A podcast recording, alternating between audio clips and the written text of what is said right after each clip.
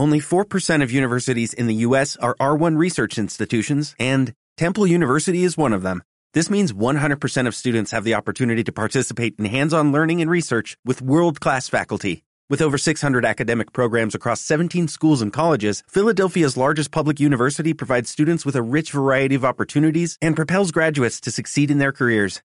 Temple University. Schedule a campus tour today at admissions.temple.edu/visit.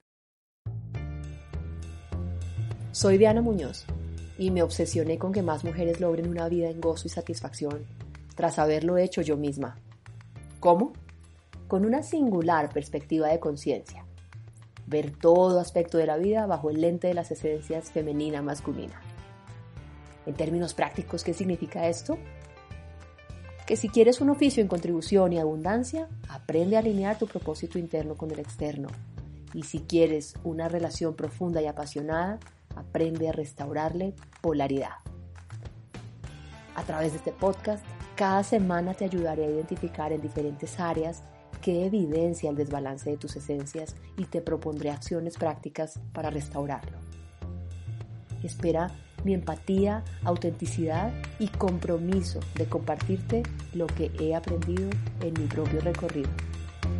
Empecemos. Bienvenida al episodio número 14 de mi podcast Sin vergüenza alguna, Reina.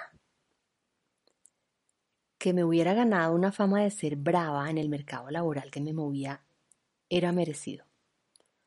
Lo que era injusto para mi ser es que llegué a creerme que eso era y me identifiqué tanto con ser furiosa que desde ese estado de inconsciencia todo valía para tratar a la gente desde esa identidad ese no estar emocionalmente en forma explicaba parte de mi ausencia de paz. En el episodio de hoy, a través de las salidas que solía tener por estar desacondicionada en mis emociones, te comparto tres lecciones sobre cómo ejercitarte para estar emocionalmente en forma y literalmente experimentar paz y fluidez en tus relaciones. Estaba teniendo una muy buena entrevista, confirmando mis credenciales en relación con mi experiencia y conocimientos financieros y todo iba, digamos, bajo control hasta que ese señor me hizo una pregunta que me sacó de esa comodidad. Dicen que usted es muy brava. Para ser franca, no me acuerdo qué respondí, pero si no recuerdo una emoción vergonzosa, seguramente hice gala de mis habilidades de comunicación y capoteé la cosa audazmente, de una forma que eso fuera explicado no como una debilidad, sino que hacía parte de mis habilidades de liderazgo. Como te digo, no me acuerdo. Eso sí, no me volvieron a llamar. Estar emocionalmente en forma requiere ejercicio permanente y yo diría que es el acondicionamiento por excelencia que debemos aprender. La clave de una vida plena es cuando la mente inferior, lo instintivo y racional, está al servicio de un corazón sensible el mayor desbalance al masculino se da cuando la mente inferior, el subconsciente, lo instintivo, la mente racional, donde pensamos, concluimos y creamos, es la que lidera nuestras vidas. Pero, ¿qué es eso del corazón sensible? La singular forma en que podría expresarlo es cuando nuestro femenino está integrado, lo que quiere decir que sí, el femenino, las emociones, pueden estar en desbalance. Concretamente eso quiere decir cuando no expresamos asertivamente nuestras necesidades, emociones y deseos. En el episodio de hoy, a través de las salidas que solía tener en ejercicio de mi presunta identidad de brava, te comparto tres lecciones sobre cómo acondicionar tus emociones a través de el ejercicio de comunicarte asertivamente, materia esencial para la fluidez en las relaciones en cualquier ámbito. Lección número uno, elige la excelencia en tu expresión. No, no me gané esa fama injustamente. Tras haberme sentido intimidada por duras retroalimentaciones que recibí como novata profesional, que era en mi primer trabajo, Superada esa época, mi confianza personal empezaba a recuperarse al ser designada para liderar proyectos grandes que incluía estar a cargo de uno o dos analistas y también de coordinar y estar a cargo de los equipos de aliados de negocio en temas técnicos financieros. Fue cuando podría decir que en el oficio salía la parte más oscura de mí, una muy furiosa y explosiva, y hacía gala de una rapidez con mi lengua que una vez alguien me dijo que yo tenía una whip tongue, algo como una lengua látigo, porque literalmente flagelaba a los indisciplinados con una de las palabras que más salía de mi boca para aquellos, mediocre. Algunas personas solo miraban al piso tras mi azote y a una niña tal tensión la llevó al llanto enfrente mío, no sé si hubo otros llantos en silencio, y llegué a reprender como a un niño, a un hombre que entonces tendría unos 60 años, profesor de matemáticas de mi universidad, que hacía un modelo probabilístico para alimentar mi modelo financiero. Eso no me enorgullece. Claro que sentí vergüenza. Y una vez, hace muy pocos años, con una de las víctimas que encontré por LinkedIn, le pedí disculpas, recibiendo total misericordia de parte suya.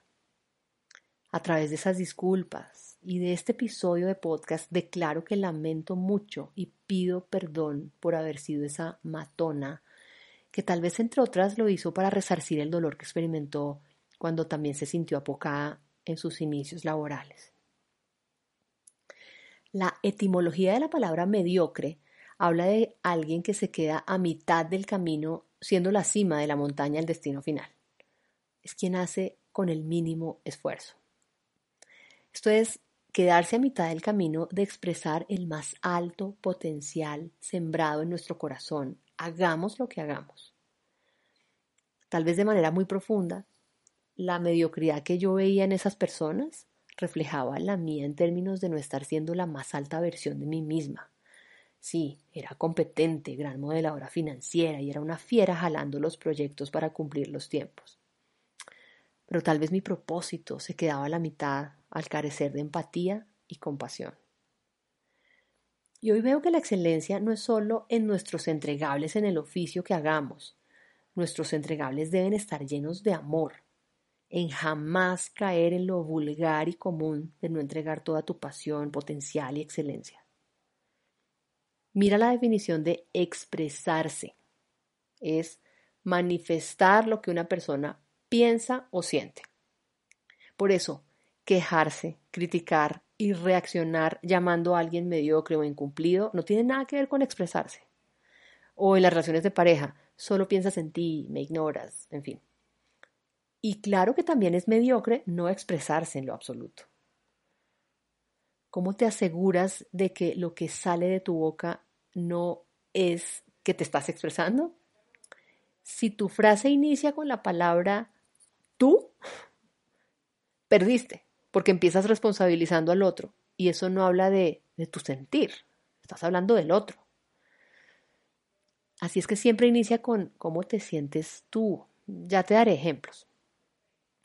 Por eso alcanzar la excelencia en la expresión requiere primero notar, estar presente a tu emoción. Porque si eres una con el ego, con la mente, como era yo, probablemente ni te das cuenta de lo que estás sintiendo. Para ti es natural tu actuar. Y también, si eres de las que no se expresa, lo que debes hacer es ceder ante la pelea contigo misma allá adentro sobre si tus sentimientos son correctos o no, o si deberías sentirte de una cierta manera o no. Así es que cuando sientas la emoción que viene, no la escondas, enfréntala. Se vale sentir lo que sea y no se vale escupirla ni tragársela. Así es que conéctate con tu emoción y úsala como la herramienta y gran regalo que es para tu expansión espiritual. Crea espacio literalmente entre tú y tu emoción para que puedas contar una nueva historia al estar ya desapegada de esa emoción. Lección número dos. Administra tu emoción. Y acá hay dos partes. Una, ya la identificaste. Ahora hay que depurarla. Dale nombre preciso a la emoción. Eso muy seguramente requiere expandir tu diccionario emocional, No todo puede llamarse estoy furiosa. Construye la frase con me siento. Me siento ansiosa, sola, resentida, calmada, con miedo, en gozo, en fin. Pero ojo, no sirve si al armar tu narrativa lo que vas a decir implica una acción que responsabiliza al otro y te pone como un sujeto pasivo. Por ejemplo, me siento ignorada, maltratada, manipulada, controlada, traicionada. Esas frases son frases tipo tú, pero disfrazadas. Y realmente ahí no hay una expresión de una emoción. Busca detrás de eso que dijiste la emoción. Y segundo, en este tema de administrar tu emoción, identifica el porqué de la emoción. Emociones como tristeza, culpa, dolor, rabia, son extraordinarias porque son señales de nuestros valores y necesidades del alma. No sentiríamos esas emociones si no es por algo que nos importa.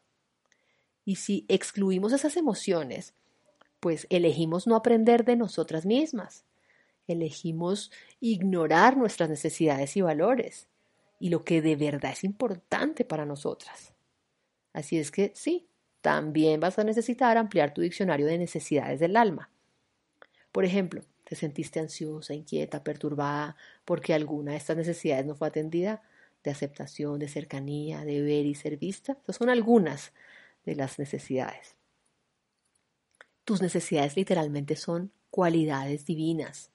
Por eso el solo hecho de identificarlas y darles nombre te conecta con ellas.